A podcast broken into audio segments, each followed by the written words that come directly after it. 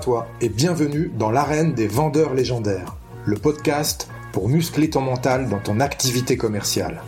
Je suis Marc Robert, fondateur d'Optimus Academy, accompagnement de la performance commerciale. On va aborder l'approche mentale de la vente pour développer les compétences nécessaires et pour prendre du plaisir dans cette activité.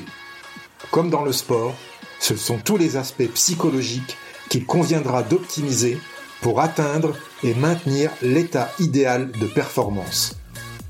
Je t'invite à t'abonner, à partager et surtout à noter 5 sur 5 ce podcast pour le faire connaître à tous ceux qui veulent développer leur plein potentiel dans la vente. Tu peux aussi rejoindre la communauté Optimus Academy en t'inscrivant à la newsletter que tu recevras tous les jeudis dans ta boîte mail et où je te partagerai mes conseils pour faire de ton mental la forteresse de ta réussite commerciale. Si tu veux obtenir des résultats que tu n'as jamais eus, tu dois être prêt à faire des choses que tu n'as jamais faites. Tu es prêt? Alors c'est parti. Aujourd'hui, j'ai le plaisir d'accueillir Christian Kotman, formateur de vendeurs, responsable du site christiankotman.fr. Bonjour Christian. Bonjour Marc. Est-ce que tu peux te présenter s'il te plaît? Bien sûr, je vais me présenter Marc. Alors, euh, bah écoute, j'ai j'ai euh, j'ai 57 ans, même si tout le monde s'en fout de mon âge. Je suis un homme heureux et comblé. J'exerce le beau métier, le plus beau métier du monde, qui est le métier de vendeur. Euh, j'ai même envie de dire encore plus à mon compte qu'avant d'ailleurs, mais j'ai toujours exercé ce métier. Et euh, je suis marié, père d'une grande fille de 31 ans qui elle-même est une vendeuse impactante. Euh, comme quoi, hein, on se refait pas. Hein, c'est la famille, c'est l'ADN. Et euh, voilà, je suis marié depuis maintenant 1988 euh, à une femme ravissante, merveilleuse. Bref, mieux serait indécent. Tu es dans le métier commercial depuis combien de temps, Christian?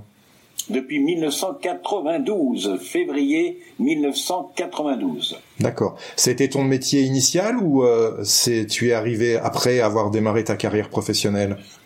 Alors j'ai démarré après, c'était pas du tout initial. Euh, j'ai démarré après, après avoir fait plein de petits boulots et m'être cherché jusqu'à l'âge de mes 27 ans.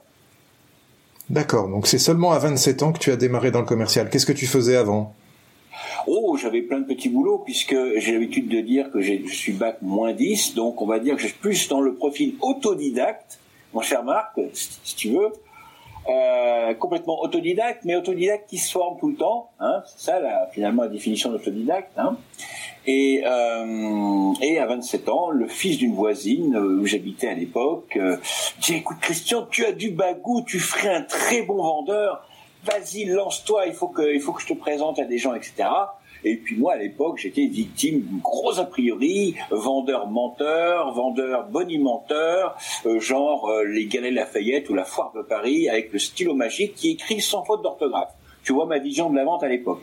Donc, je ne suis pas entré dans la vente par vocation, plus par accident. En revanche, en y pensant, parce que j'ai un peu réfléchi à notre interview, même si c'est en freestyle, on est d'accord, mais j'ai quand même réfléchi, je me suis dit qu'aussi loin que je me rappelle, j'ai toujours aimé euh, vendre quelque chose, d'échanger mes billes, ou euh, d'être toujours sur la scène, à dire quelque chose. Donc finalement, je pense que j'étais prédestiné pour ce métier, mais je ne le savais pas. D'accord. Tu as eu une formation euh, pour démarrer dans, dans l'activité commerciale ou pas? non, en fait, c'est ce que j'ai dit, pas besoin de technique de vente pour vendre. Effectivement, on a besoin de technique de vente plus pour comprendre l'univers du client et bien structurer l'entretien. En revanche, la première chose que les gens voient, c'est d'abord ton enthousiasme, ta posture, qui tu es. Et dès le premier mois, bon, et voilà, puisqu'on m'interroge, on m'interview, je vais te le dire, j'ai fait 17 nouveaux clients alors que je ne maîtrisais absolument pas les techniques de vente.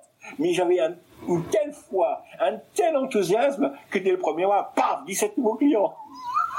Oh, c'est beau. Voilà, j'ai découvert ma vocation. D'accord. Dans, quel secteur tu étais? Alors, écoute, dans le secteur le plus difficile, déjà à l'époque. À l'époque, c'était le, plus difficile parce que grande consommation, bien sûr, donc beaucoup de concurrence, la fourniture de bureaux. D'accord. Ok. Et maintenant, tu, tu fais quoi?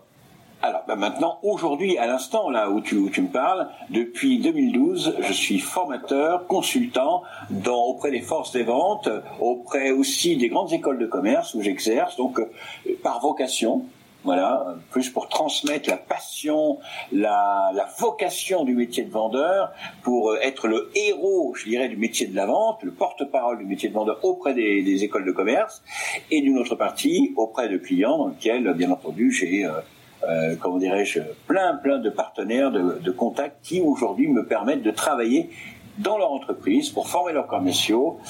Et puis, euh, bon, le, schéma classique, mais j'ai plein de choses euh, en botte secrète encore. Là, je suis en, en préparation pour cette année 2022. Ça va être génial. D'accord. Euh, ta cible de clients formés, de commerciaux formés, c'est quoi? C'est des PME, c'est des c'est quoi comme type d'entreprise Essentiellement des PME, parce que quand on connaît son persona type de client, euh, d'ailleurs, euh, j'ai moi-même fait un, questionnaire Google Form auprès de, de mon de mon écosystème, j'ai eu quand même pas mal de réponses. Je leur ai posé la question, euh, vous me voyez où, etc. Quelle est la typologie des clients, etc. Ça confirmait ce que euh, je savais, plus un profil PME, PMI, petite et moyenne entreprise, que les formats grands groupes qui ont déjà intégré une académie, une école, etc., qui ont intégré des programmes euh, euh, assez complexes, euh, donc dans lequel on rentre que par cooptation bien souvent. La prospection devient presque inutile, ou alors on vous découvre notamment grâce aux réseaux sociaux. Donc voilà ma cible, PME, PMI, et plus orienté B2B, même si j'ai formé des vendeuses en boulangerie alors que je m'y attendais pas du tout. Et euh, bon, ça a été une expérience plutôt euh, assez enrichissante, sympathique. Bon, c'est pas mon cœur de cible le retail, mais je sais former dans le retail euh, parce que bah, j'ai eu à faire ce genre de formation. D'accord. Comment on te trouve comme formateur? On vient vers toi naturellement par ton profil LinkedIn ou c'est tu fais du démarchage justement pour trouver de nouveaux clients? Un mixage. Un mixage en fait, si tu veux, j'ai créé en, en 2017 Ouais, le concept qu'on appelle BTC, mais bon, c'est un acronyme. Je vous laisse deviner ce que veut dire BTC. Voilà. Donc, euh, je vous laisse deviner. J'ai une petite idée. Voilà, tu as une petite idée. Et effectivement, c'est un mixage, en fait. Un mixage entre... Et surtout aujourd'hui, d'ailleurs. C'est ce qu'il faut faire. C'est euh, du social selling pour notifier sa marque, la faire connaître, faire connaître euh, son identité, sa marque, la développer, en être possesseur, surtout posséder cette marque, l'incarner. Ensuite, faire la prospection des plus classiques, hein, comme dans le monde avant, la prospection téléphonique par exemple. Et quelquefois, il m'est arrivé, euh, mais comme ça va être diffusé à grande antenne, donc ça va, que quelques-uns sont au courant, je vous le dis dans l'intimité, il m'est arrivé de démarcher dans les zones industrielles en porte-à-porte. Mais ne le dites pas parce que sinon. Ah oui. Et c'est une expérience extraordinaire. Ça m'a rappelé les années 90.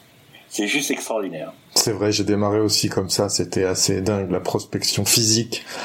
On appelait ça la prospection commando à l'époque, je me souviens. avec des, tu sais, des plans surlignés, c'est, c'est ça. Tu fais telle rue, telle rue, telle rue. Ah, c'était juste génial. On te laissait dans une zone, rendez-vous 9h, et on, je viens vous rechercher à 11h, 11h30. Et par, après, on se faisait une bonne brasserie, un bon resto. C'est ça. Et on se tapait sur la panse. Alors, on faisait l'échange de cartes, tout ça. Ah, c'est, ouais, c'est, un peu de nostalgie, de jeunesse. ça fait un peu ancien combattant de la vente, ça. Ah, j'adore cette expression. Il faut absolument que je l'aide maintenant. Ok. On peut faire une association. Ouais, ouais. mais ouais, non, mais c'est juste génial, quoi. Et en fait, euh, associer le vintage euh, sales ou sales vintage, prends-le comme tu veux, avec le monde d'avant, associé au paradigme actuel, finalement, on voit qu'on n'est pas si loin que ça en termes de posture, en termes de communication. Bon, après, c'est juste les outils qui ont changé, c'est tout. C'est ça d'ailleurs, euh, les jeunes vendeurs, eux, pensent euh, que les leads, ils vont arriver tout, tout seuls avec euh, l'inbound marketing. Ils n'ont pas encore compris le concept qu'il faut le BTC. Vas-y, fais-nous, dis-nous ce que c'est le BTC, justement. je vais vous raconter une histoire, plutôt une histoire. Il y a maintenant une vingtaine d'années en arrière, cette histoire m'a inspiré. Un grand chef d'entreprise, une compagnie américaine, invite 300 de ses managers à l'hôtel Astoria à New York, hôtel à Palace. Voilà, c'est un palace. Alors tu vois le décorum, moquette épaisse, les tables euh, en, circulaire, en rond, c'est comme pour les campagnes euh, électorales américaines, tu vois un peu le genre. Et euh, alors c'était 300 dirigeants, carrément des dirigeants business unit ou voire dirigeants d'entreprise qui faisaient partie de ça. Et il monte. Le moment est arrivé de, faire une annonce, ça, et puis il monte, il dit, mesdames et messieurs, je ne cacherai pas qu'aujourd'hui mon discours va être très court pour ce faire, je vous demanderai de vous lever de votre siège. Tu vois, 300 personnes qui se lèvent d'un siège, des dirigeants d'entreprise, hein, c'est pas des vendeurs, hein, au sens, euh, bon.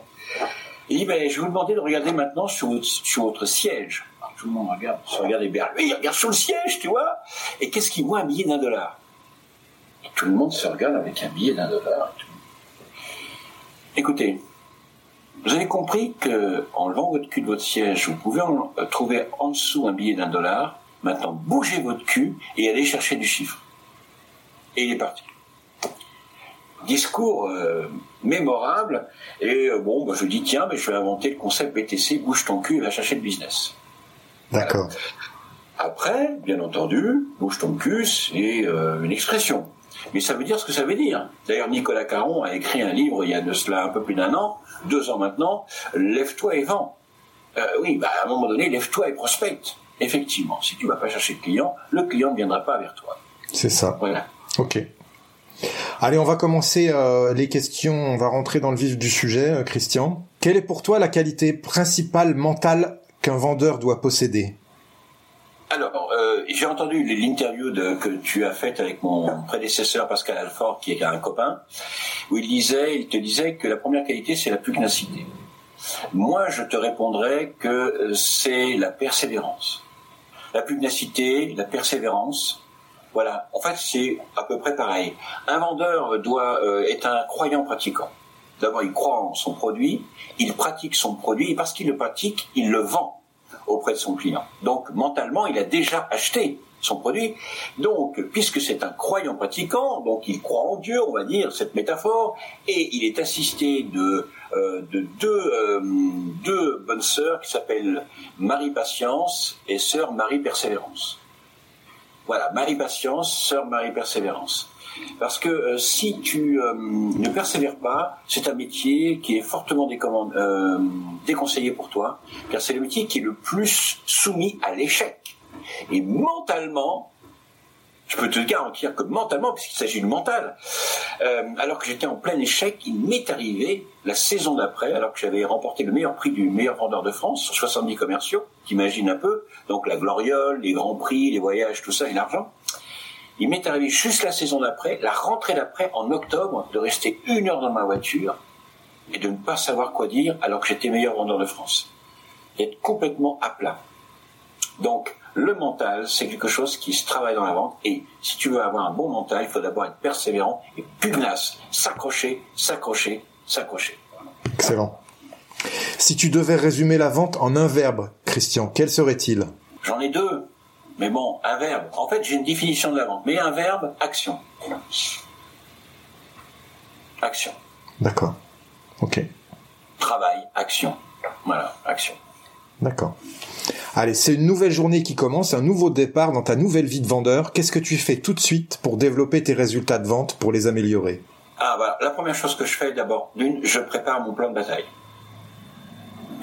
Je prépare mon plan de bataille. Je vais te donner un cas concret. Alors que à l'époque, je travaillais chez Compass, les annuaires d'entreprise B2B, qui au, au passage, euh, j'ai travaillé presque 8 ans, ça a développé ma culture d'entreprise. Qu'est-ce que je faisais? Tous les week-ends, je préparais mes dossiers mes dossiers clients et mes dossiers prospection. Chaque dossier était rempli avec un développement client à 50% de plus, 100% de plus, et 150% de plus. Or, une règle que j'ai apprise, c'est qu'il faut toujours commencer euh, par une exigence initiale élevée pour arriver à un compromis. Donc j'étais toujours à 150% en débutant en développement client avec les arguments qui accompagnait les dossiers clients, bien entendu, et euh, leur historique au regard des services qu'on leur donnait. C'était impératif. Prospection. Alors il y avait deux types de prospection. Les prospects que j'avais appelés au préalable pour prise de rendez-vous téléphonique, puisque les annuaires d'entreprise B2B qu'on passe, il n'y a pas mieux pour qualifier des clients euh, avec plus, de 70 critères, t'imagines? Mais aussi les freestyle, c'est-à-dire que quand j'étais dans une zone industrielle, eh bien, le matin, qu'est-ce que je faisais? Je me disais, merde, j'ai vu telle, personne, telle personne, j'ai vu tel dossier, mais maintenant la zone industrielle est devant moi à l'époque. Et je me disais, bon, qu'on passe, ça intéresse tout le monde, eh bien, je prospectais en freestyle plutôt que de rentrer au bureau, mais taper 50 bornes administratives. Je trouvais ça ridicule. Et ça m'a permis d'être meilleur dans la France. Donc le matin, quand je me prépare, d'avoir ma journée, elle est préparée, je sais où je vais. Et là, ce matin, avant de répondre à l'interview, je savais ce que j'allais faire, tout était préparé. Après, là où je suis très bon, alors, ton, hein, voilà, tu me poses la question, c'est aussi euh, l'inspiration. C'est-à-dire qu'à un moment donné, je vais dire, tiens, je vais appeler un tel, et c'est le bon moment. Je vais faire un peu de freestyle. Et il n'y a rien de tel que quand j'y tiens, je vais m'accorder une heure, je vais rappeler mes anciens clients, je vais rappeler mes clients traitants, même si au début de ma carrière on m'a dit la salle des pas perdus, c'est la gare Saint-Lazare, voilà, c'est-à-dire oh j'ai vu de la lumière, je suis rentré, eh bien rien que le fait que tu appelles tes anciens clients en freestyle, ça leur fait beaucoup euh, plaisir. Et puis bah tu peux justement arriver au bon moment et par curiosité, parce que je suis très curieux, savoir qu'il y a une affaire euh, qui peut potentiellement se développer ou qui est en train de se développer. Ok. Et y répondre. Voilà. Ça marche. Quels sont pour toi les fondamentaux du métier commercial? Alors, je vais te demander de préciser ta question. Les fondamentaux, euh, qu'entends-tu par les fondamentaux? Les fondamentaux, j'entends euh, prospecter, relancer, faire du phoning. Les fondamentaux, oui, je vais répondre. En fait, pardon Marc, parce que je voulais être sûr. Hein effectivement, le fondamental du fondamental, c'est la préparation, savoir qui tu vas prospecter, qui est intéressé par ton produit dans ton marché, le contexte, l'environnement, le contexte. Ensuite, une fois que tu es au clair là-dessus, mais tu es beaucoup plus à l'aise. Tu es beaucoup plus à l'aise quand tu prends un train parce que tu es arrivé un quart d'heure avant, tu as pu confortablement t'asseoir sur ton siège, mettre tes bagages, etc que quand tu arrives full et que tu prends le train, il est en train de partir. Tu es complètement énervé, tu as les tempes qui vont exploser, tu es suant, et tu, etc. Tu n'as pas encore mis tes bagages. Donc finalement, la préparation. Une fois que tu es au courant sur le persona type client, le marché, l'environnement, tu structures ta journée. La prospection est indispensable. La prospection est indispensable. Ensuite, la préparation du client, du dossier client avec les nouveaux outils qu'on a aujourd'hui. Donc ne posons pas la question au client quelle est votre actualité? Parce que le client serait en droit de dire bah, écoutez nous allons mettre fin à la, à, la conversation. Donc et surtout la préparation au vu des nouveaux outils et euh, l'utilisation qu'on va en faire. Si on a un visio rendez-vous, bah, il faut savoir qu'on ne prépare pas le même, de la même façon que quand on, on va voir en physique. Donc c'est très important. Être au clair par rapport à sa prospection, qui on va voir sur le marché et l'environnement, préparer celle-ci, préparer les rendez-vous, ensuite, je dirais, faire le cheminement de l'entretien de vente, du plan de vente finalement, traditionnel et classique euh, auprès d'un client, auprès d'un prospect.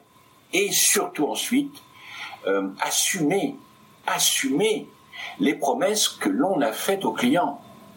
Combien de fois n'avons-nous pas entendu pardon, dire Ah, ces commerciaux, pour vendre, ils étaient là, mais alors après, et c'est quand même dommage qu'aujourd'hui on entende encore ce genre de discours en 2022, quoi. Ça ruine un peu l'image du commercial, effectivement. Quelle est la discipline dans ton activité commerciale avec laquelle tu transiges jamais? Que je transige jamais? Mhm. La prospection. Ok, la prospection, c'est la base. Ça évite les résultats en dents de scie ça évite euh, les remises en question permanentes, ça évite les descentes de prix. Si tu veux que les, les carottes poussent, euh, il faut d'abord faire des sillons, mettre des graines et puis ensuite arroser. Sinon les carottes ne pousseront jamais. Hein. Mmh, c'est clair. C'est basique, hein. Oui, mais c'est euh, c'est toujours bon de le rappeler parce qu'il y a peu de personnes qui ont compris qu'il faut prospecter tout le temps. Faut pas prospecter pour trouver des affaires il faut prospecter pour trouver des affaires, mais il faut surtout prospecter tout le temps. Donc c'est une question de, je dirais, de volonté, d'organisation. Et pas besoin de se foutre la rate au courbouillon. Hein. Euh, tu peux très bien prospecter, je sais pas moi, tu dis la prospection c'est pas 25-30 appels par jour, pas nécessairement. C'est une stratégie de prospection, de prise en contact. Si tu es en stratégie warm calling, par exemple, c'est-à-dire qu'on va appeler plutôt la méthode douce, où tu, tu as créé un écosystème via euh, ta marque personnelle, via les réseaux sociaux, via ton site internet, via la stratégie d'inbound marketing, tu te dois aussi d'appeler les prospects que tu as ciblés et qui correspondent vraiment à ce avec qui tu veux travailler dans ton quotidien eh bien, ça te demandera moins de temps que si euh, tu prends un fichier et puis tu, tu fais la ligne euh, comme dans, avant, au début, euh, quand on prospectait avec les pages jaunes. C'est beaucoup plus chronophage, beaucoup plus énergivore. Donc oui, il faut tout le temps prospecter. Tout dépend de la manière dont on prospecte. Ok. Encore une fois. On va parler énergie dans la vente maintenant, Christian. Est-ce que tu as des spécificités? Comment gères-tu ton énergie pour performer en, dans le commercial? Alors comment je la régule et comment je la canalise plutôt euh, je, la, régule notamment parce que l'énergie est très très importante. Euh, l'énergie que tu vas véhiculer, elle va se sentir euh, via les neuromiroirs de notre cerveau, dont nous sommes abondamment fournis. Les gens vont sentir. Il va y avoir ce qu'on appelle une, une adéquation cognitive, une, une empathie cognitive ou pas immédiate. Donc si tu ne véhicules pas cette énergie, contrôlée, parce qu'il y a l'énergie qui est l'énergie qui fait du bien et l'énergie qui fait peur, celle du commercial qui a des dents qui vont rayer le parquet. Euh, ou tu vois le, le téléévangéliste américain, ou tu vois celui qui fait les campagnes électorales à l'américaine, en France, ça fait encore un peu peur. Donc il y a une énergie qui est plutôt une énergie qu'on va canaliser dans la bienveillance, dans l'intention. Et c'est dans cette intention que les gens vont se retrouver et vont trouver une résonance. Alors, comment je canalise mon énergie, notamment quand je fais la prospection téléphonique? Il y a toujours cette, euh, chez moi, c'est une particularité, c'est ce combat par rapport au rejet. Finalement, la prospection téléphonique, par exemple, pour rester dans un schéma classique, euh, c'est toujours source de rejet. Et source de rejet dit source de découragement, de démotivation et d'énergie négative. Alors qu'est-ce que je fais? Mes deux premiers appels téléphoniques, je les consacre à des clients avec lesquels je m'entends excellemment bien et je me mets en condition. Ensuite, ça me permet de ne pas être touché, d'être impacté par les gens qui disent écoutez, euh, euh, prospecter, vous êtes intrusif. Eh bien, monsieur, expliquez-moi aujourd'hui comment vous arrivez à vendre si vous n'allez pas vers vos clients. Bon, je leur dis pas ça. Mais des fois, on a envie de leur dire, écoute, si tu trouves que la prospection est intrusive, change de métier, quoi. Voilà. Donc, effectivement, des fois, on a envie d'envoyer chier les gens, et je trouve que c'est pas bien. Je trouve que c'est pas bien du tout, c'est pas professionnel. Donc, comment je canalise mon énergie pour éviter l'énergie négative Je commence par appeler deux personnes avec lesquelles je m'entends merveilleusement bien, et on va se faire des bisous, etc. Et comme les câlins ont un pouvoir qui est hyper euphorisant, eh bien, ça m'a dopé, et après, là, tu peux me dire, je ne suis pas intéressé, ou euh, rappelez-moi dans huit mois, ou rappelez-moi euh, quand mon associé sera de retour euh, de Singapour, ça ne fera rien du tout. Très bonne technique. Je un autre appel, je un autre appel. Donc je canalise cette énergie, parce que c'est très important de canaliser son énergie, parce que la vente, c'est d'abord une émotion. Une émotion que tu transmets. Et c'est quand même dommage, mais mais souvent les gens sont négligents dans les fondamentaux. Et parce qu'ils sont négligents dans les fondamentaux, ils prennent des, ils prennent des circuits plus courts pour espérer conclure une vente. C'est complètement nul. Pourquoi? Parce que quand tu ne donnes pas une bonne première impression, rien que ça déjà, où la bonne impression est toujours la bonne, surtout quand elle est mauvaise, eh bien, euh, ça veut dire que tu as canalisé en grande partie une mauvaise énergie et que tu as suscité, en termes de posture, une mauvaise émotion auprès des gens que tu as rencontrés. Donc, c'est hyper important de canaliser son énergie. Ok, d'accord. Quelle est l'opportunité que tu as su saisir dans ton parcours commercial et qui a changé ta vie? Alors, il y en a deux. La première, je te l'ai déjà raconté. Quand le fils d'une voisine m'a dit tu ferais un très bon commercial, tu as du bagou. Mais bon, à l'époque, je savais pas qu'il fallait d'abord écouter le client avant de parler. Donc ça, c'était la meilleure opportunité de ma vie. À l'époque, j'en ai une deuxième. À l'époque, euh, euh, je me souviens, j'ai gagné le SMIC. J'étais magasinier euh, dans les fournitures de bureau. J'ai gagné le SMIC. Bon. Et j'ai eu ma première fiche de paye de vendeur. Quand j'ai vu ma première fiche de paye de vendeur, j'ai fait waouh À l'époque, je gagnais 5100 francs par mois. Bon, c'était en francs. Hein. Ma première fiche de paye de vendeur, 11 626 francs. J'ai fait waouh je, suis rentré euh, dans une vocation en religion là carrément, hein. euh, grand prêtre de la vente. Bon. Et la deuxième opportunité, c'est celle quand la directrice commerciale de Compass France à l'époque euh, m'a appelé dans son bureau et m'a dit Christian, on voit bien que tu n'es plus avec nous, tu n'es plus avec Compass. Et moi, ce que je voudrais t'inviter, c'est à réfléchir, pourquoi pas créer ta boîte, partir de chez Compass, créer ta boîte de formation et pour ça, bien, ce que je te propose, c'est de payer une formation de formateur et euh, en même temps de faire un accord à l'amiable, de partir, euh, euh, je me souviens plus de l'expression, euh, avec six mois de salaire ou un truc comme ça, quelque chose. ah, je me souviens plus. Il y a un terme qui existe pour ça. Donc je suis parti dans une très bonnes conditions et là j'ai su saisir cette opportunité pour créer ma, ma propre entreprise en tant que formateur. Et c'est là que j'ai découvert que c'était vraiment une autre vie. Mais bon, après, on en parlera un autre jour peut-être. Ok. Quel est le meilleur conseil qu'on t'ait donné dans ta carrière commerciale Alors, je vais te le dire. Voilà. Écoutez bien. Reste enseignable, mais ne reçois de conseils que de gens qui en ont les compétences. Très bon. Et quand un client aussi, un deuxième conseil, un jour je suis rentré dans le bureau d'un client et j'étais au, firmament de, ma gloriole de l'époque, vanité des vanités, hein, égocentrique comme on dit.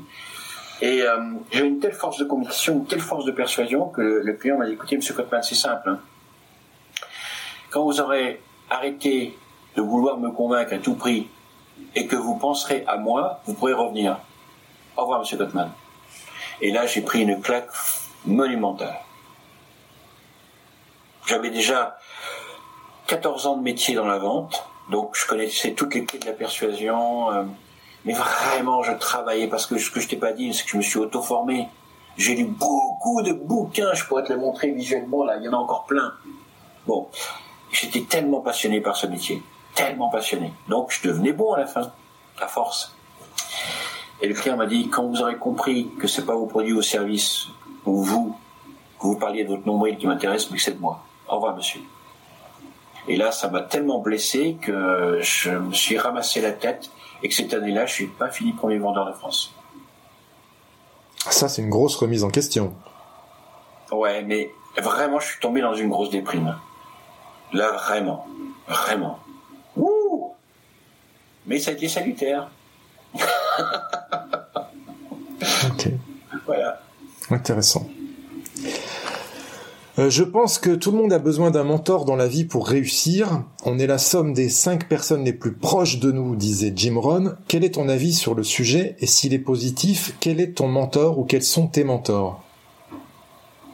Alors j'ai eu plusieurs mentors dans la vie. Un mentor, c'est comme un ami. Il n'est pas là pour te dire des choses qui te font plaisir. J'ai eu un mentor qui n'est plus mon mentor aujourd'hui pour des raisons personnelles, mais qui m'a donné un très bon conseil à l'époque il m'a dit, Christian, tu as la prétention de vouloir être celui qui voudrait passer sur BFM TV concernant la vente. C'est bien ça? Oui. Ben, arrête de rêver. Tu ne seras pas cet homme-là. J'ai pourquoi? Parce que tu ne t'en donnes pas les moyens. Donc effectivement, un mentor euh, sont euh, des hommes et des femmes qui ont cette capacité, ce recul, cette hauteur d'esprit, cette expérience, cette maturité, pour te dire quand tu te fourvoies, pour te piquer au vif, pour parfois te blesser, pour ensuite te relever. Oui, j'ai des montants dans ma vie.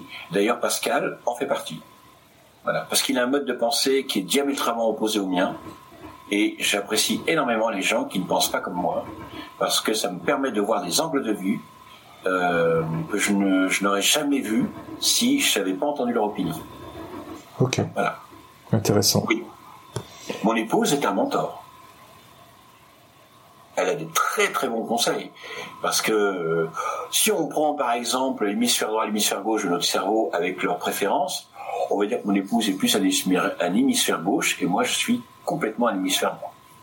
Alors j'utilise l'hémisphère gauche en termes d'organisation, ça c'est clair, mais hémisphère droit par la créativité, la spontanéité, l'imagination, la spontanéité, euh, le fait de fédérer, etc. Voilà. Et donc, mes mentors sont toujours, souvent des gens qui sont plus hémisphère gauche. Ok.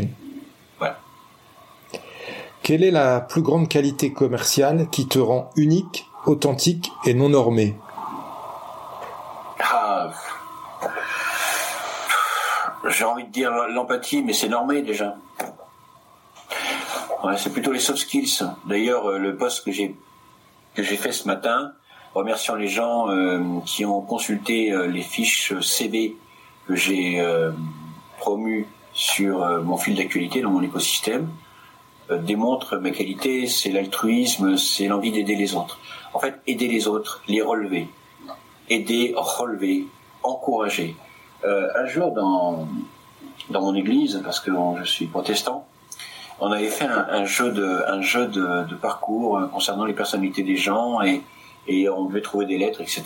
Et tout le monde était unanime me concernant. Alors, je m'y attendais pas. Le mot qui me caractérisait le plus, c'est encourageant. J'aime relever les gens, j'aime les, les booster, surtout quand ils sont à terre. L'image de la Croix-Rouge, euh, de la personne qui se penche vers quelqu'un qui est à terre, me correspond vraiment. C'est vraiment ce que je suis. D'accord. Donc, euh, effectivement, euh, ça explique pourquoi les gens m'ont catalogué en Google Form, là, en test, euh, motivationnage speaker. Ok. Pour me booster, motiver, parce que ça vient vraiment de mon fond. Voilà. Je comprends. Je manque peut-être de modestie, Marc, mais bon. Non, non, pas du tout. Non, non. Euh, encourageant, être encourageant, aider les autres à se relever, c'est une qualité euh, très importante et c'est celle qui te rend authentique et non normé. Tu as, tu as raison. Ah, pour le coup. Ah, ouais. Parce que bienveillance, empathie, assertivité, Bon, c'est assez normé, et, euh, bon, c'est courant dans les réseaux sociaux, notamment dans LinkedIn, mais voilà. Oui, c'est souvent galvaudé aussi, surtout. Hein. Ouais, ouais. Ok. On sous-estime souvent l'importance de l'organisation dans le métier commercial. Quelle est pour toi la bonne organisation? Je suis organisé quand je suis sous pression. Et je ne suis pas organisé quand je ne suis pas sous pression. Euh, tu, tu, vois mon bureau, là, bon, tu peux pas le voir, mais il y a des papiers euh, euh, pas forcément bien rangés, bien lissés, avec un ordre du jour. Alors ça peut venir à contrario des propos que je t'ai tenus tout à l'heure. Quand je suis sous pression, voilà, là, je suis hyper carré. Une vraie machine de guerre. Et j'ai même, parfois, je ne supporte pas qu'on ne me suive pas à ce niveau-là. En fait, je suis plutôt, en termes d'organisation, je suis plutôt comme quelqu'un qui fait du, du test learner tout le temps, tout le temps, tout le temps, tout le temps.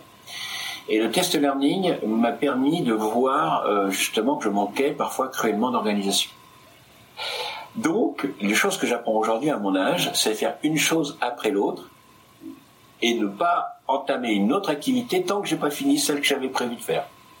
C'est basique, mais ouais, mais bon.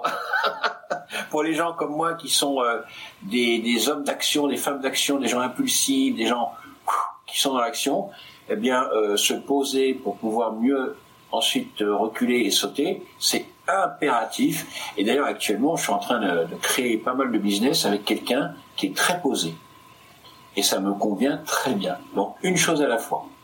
Ok. Et fais-le bien. C'est sûr. Et on dit souvent par rapport à ce que tu disais tout à l'heure que la créativité vient de la contrainte. Et donc c'est quand tu es contraint à, à, aller vite, à être dans le speed, que tu t'organises. Alors, si, si tu parles de contrainte et de créativité, permets-moi d'ouvrir une, une bulle et très vite la refermer, parce que c'est ton interview, enfin, c'est toi qui l'organise, mais euh, en test learner, j'ai pris beaucoup de risques, énormément de risques et euh, dont une expérience dont je me mords encore aujourd'hui les doigts. J'ai accepté d'animer des, des, des, supports ou des ateliers qui étaient au-delà de mon champ de compétences, même si c'était dans le rayonnement de mes compétences. Et là, j'étais un peu euh, borderline, pas au sens de l'attitude, mais au sens des compétences. C'est un peu juste. Hein. Ce qui fait que dorénavant, quand quelqu'un me propose, euh, j'accepte toujours d'ailleurs, mais quand quelqu'un me propose une animation sur un jour ou une demi-matinée ou une demi-journée, euh, je mets tout de suite euh, les choses au clair. Voilà. Je veux bien remplir un cahier des charges, mais bon, Ne me demande pas de parler de management parce que j'ai jamais managé d'équipe de vente de ma vie. Euh, à mes yeux, je n'ai pas de légitimité.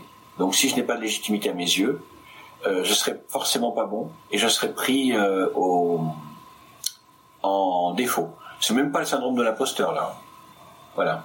En revanche, Parle-moi de vente, de négociation, de persuasion, d'influence, de soft skills, de savoir-être, de motivation. Alors ouais, là j'y vais. D'accord. vraiment. Ok. On va parler de la gestion des émotions dans la vente. C'est très important de mhm. savoir bien gérer ses émotions. Est-ce que tu as une stratégie particulière pour gérer la pression des résultats? Alors, la stratégie particulière pour gérer la, gestion des résultats, elle est particulièrement difficile à gérer quand tu es quelqu'un de très émotionnel. Euh, quand tu es quelqu'un, alors en fait, la stabilité émotionnelle, euh, je l'ai pas rencontrée tant que ça chez les commerciaux. Euh, je n'ai pas dit qu'il n'y en avait pas qui étaient des gens avec une, stabilité émotionnelle assez assez forte, mais c'est toujours difficile.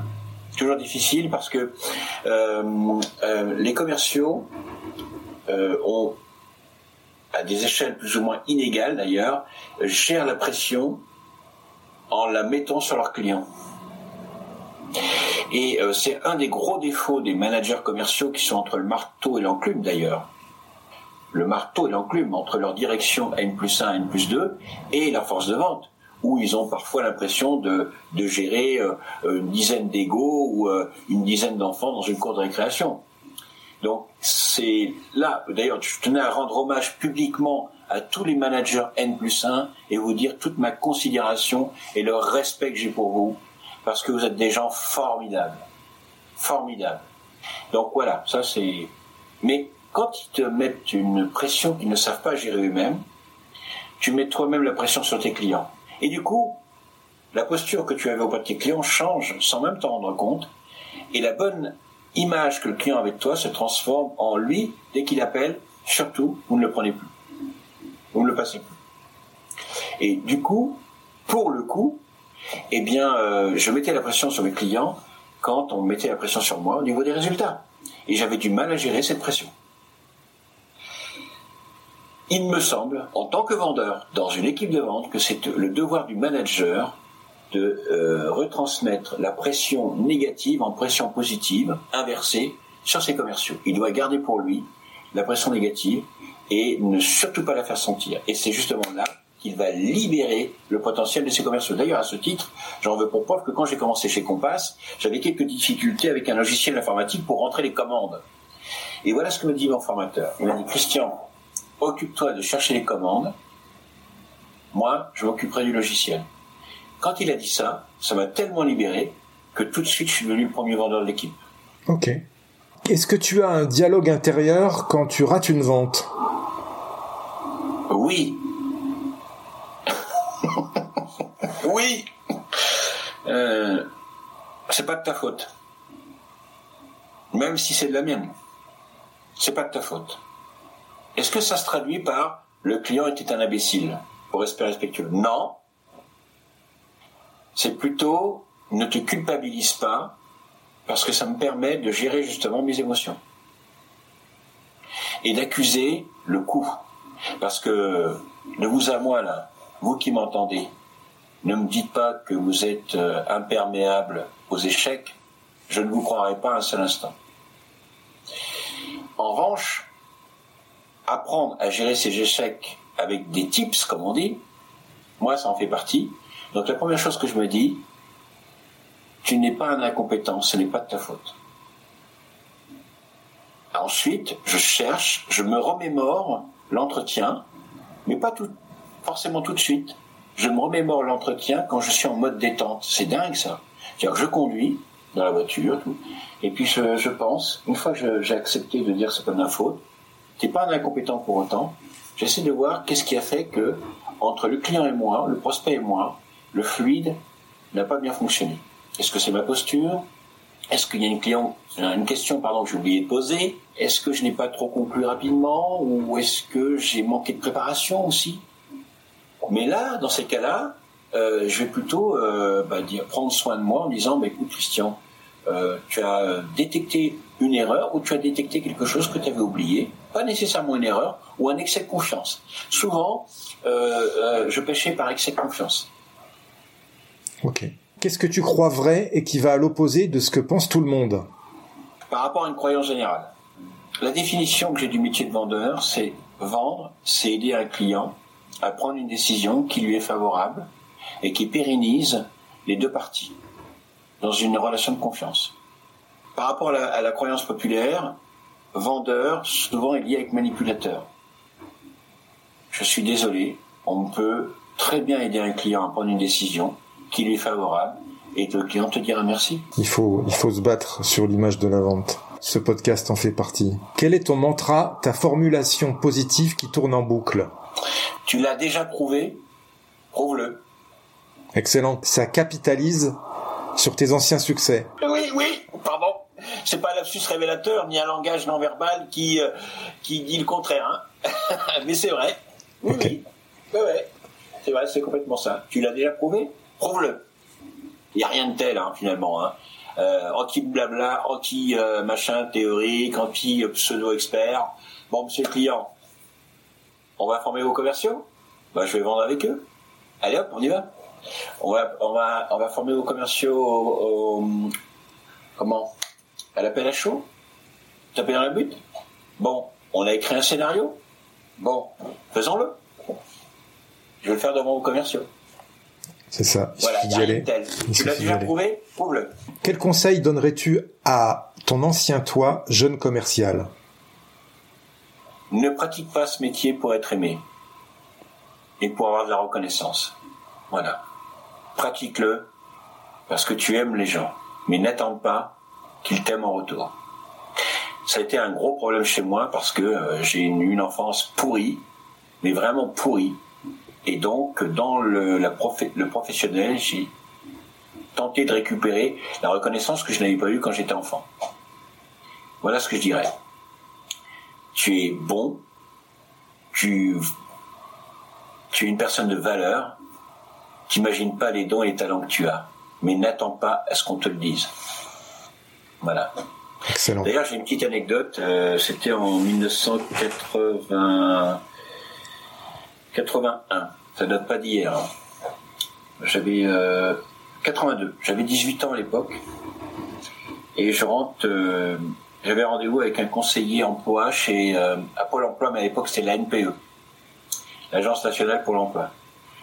Et le type était tellement enthousiaste me concernant alors que j'avais zéro diplôme, tellement enthousiaste, il me dit Christian, vous avez un potentiel, vous avez des talents, vous êtes doué, que j'ai vraiment eu peur et mon, mon cœur battait la chavade en moi. Et euh, j'ai eu peur et le gars, je l'ai pris pour un fou, mais pour un fou. Parce que je n'avais pas l'habitude à ce qu'on valorise ma personne. Maintenant, bon, à mon âge, ça va. C'est de la flagornerie. Je m'aime bien. T'as fait le travail nécessaire. Figure-toi que j'ai eu un peu le même parcours que toi. Euh, commercialement, j'ai eu une enfance très difficile aussi. Et euh, j'ai agi exactement pareil que toi. J'ai j'ai fait du commercial. Moi, j'ai fait du commercial toute ma vie. J'ai fait du commercial essentiellement pour être aimé au début. Et ça a été un game changer quand j'ai compris qu'il fallait pas le faire pour être aimé. Euh, tu as raison, il faut le faire pour soi et euh, simplement pour être fier de soi. Ça, ça suffit largement déjà. Quelle est ta punchline de vendeur légendaire, Christian? Ton attitude. Je crois que c'est Brian Tracy qui a dit ça, mais c'est pas lui que j'ai appris, c'est un ami québécois, il s'appelle Michel Allard. Et un jour, euh, qui était un vendeur émérite au, à Québec, il disait Christian, ton attitude plus que tes aptitudes détermine ton altitude. En français courant, c'est ton attitude plus que tes compétences détermine ton leadership. Détermine qui tu vas fédérer. Et c'est terriblement, terriblement, merveilleusement, exceptionnellement vrai. C'est clair. Ton client va d'abord t'évaluer sur ton attitude, avant, pendant et après ton comportement. Et c'est là qui va décider si oui ou non tu es la personne avec qui il voudra travailler. Hors concurrence, hors négociation de prix, hors ceci, hors cela, bien sûr. Mais tout commence par là. Ok. Voilà. On dit que ton niveau de réussite correspond à la compétence qui te freine. Quelle est, selon toi, la compétence mentale qui peut te limiter dans ta progression? Le syndrome de l'imposteur. Je viens de m'apercevoir, j'en souffre encore. Je pensais m'en être libéré, mais c'est faux.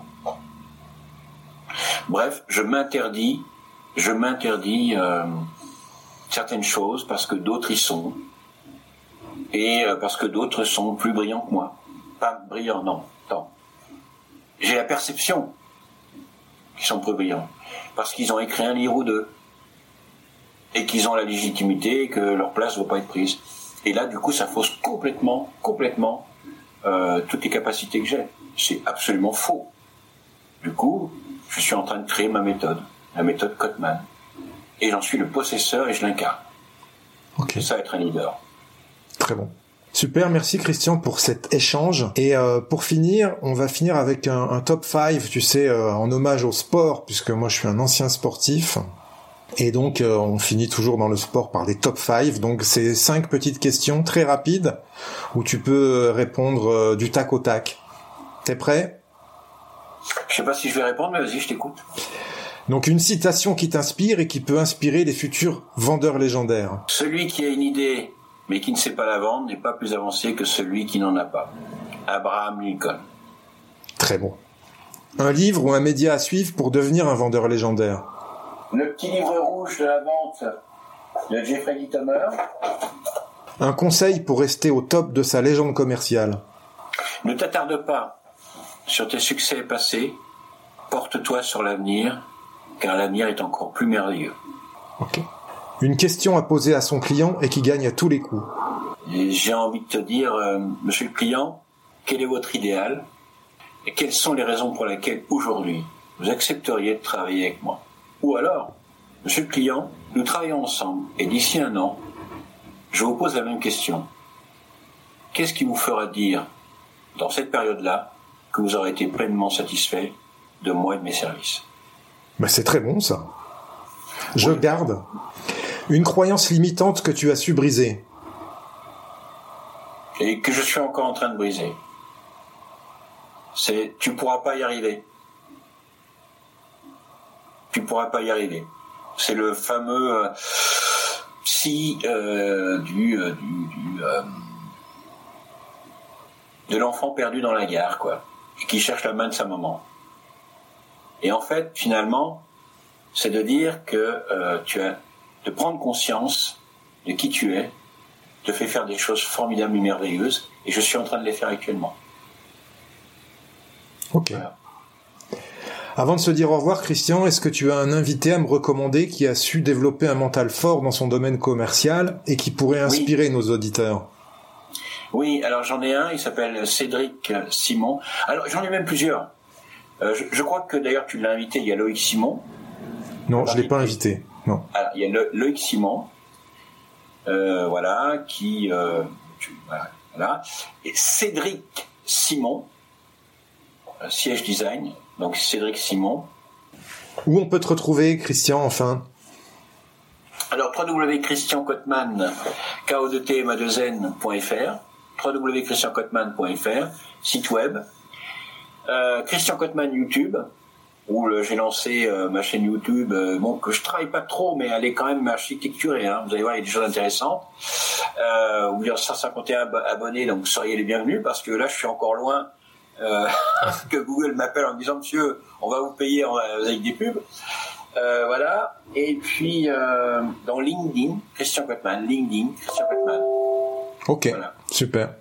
Bon bah merci pour cet échange, Christian, c'était top, c'était très sympa. Ouais. J'ai bien apprécié. euh, et puis, euh, je te dis à bientôt. À bientôt. Merci à toi, cher auditeur, d'avoir suivi l'épisode jusqu'au bout. J'espère qu'il t'a plu, que tu as appris des choses et surtout que tu vas pouvoir les implémenter dans ton activité pour améliorer tes résultats. Pense bien à noter 5 sur 5 ce podcast sur ta plateforme d'écoute et à le partager. Je te dis à bientôt pour le prochain épisode. Mentalement fort. We'll be back.